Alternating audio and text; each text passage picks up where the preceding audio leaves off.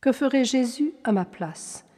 Écoutons Don Pie de Hemptin, 1880-1907, moine bénédictin belge de Maretsou en Belgique.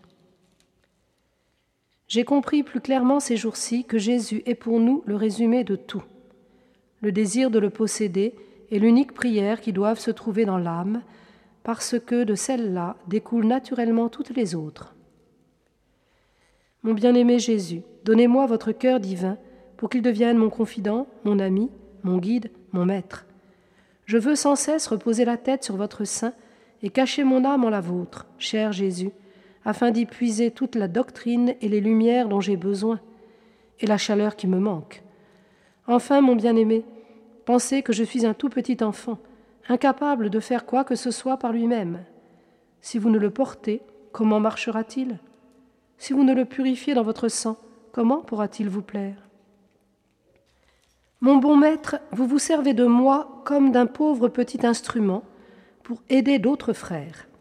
Je vous supplie en votre nom de ne jamais permettre en moi la moindre parole, la moindre démarche contraire ou peu conforme à vos desseins miséricordieux.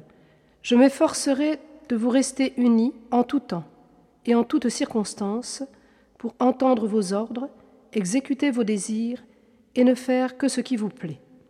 Seigneur Jésus, poursuivez-moi jusqu'à ce que tout ce qui n'est pas vous soit détruit en moi.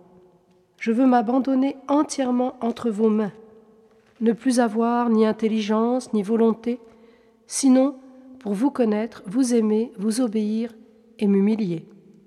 Jésus-Christ seul est saint. Comprendre cette vérité et s'en trouver convaincu est, je crois, le principe de la sanctification de l'âme. Si l'on saisissait une bonne foi quand notre béni Sauveur se trouve la source de toutes les bénédictions célestes, on s'attacherait à Jésus-Christ partout et toujours.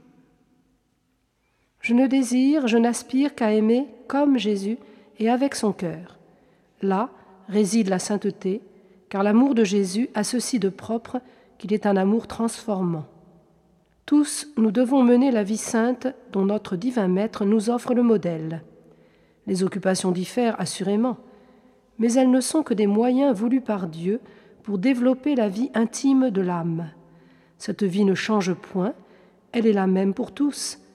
Elle n'est autre que le feu de la charité dont notre Seigneur veut embraser la terre.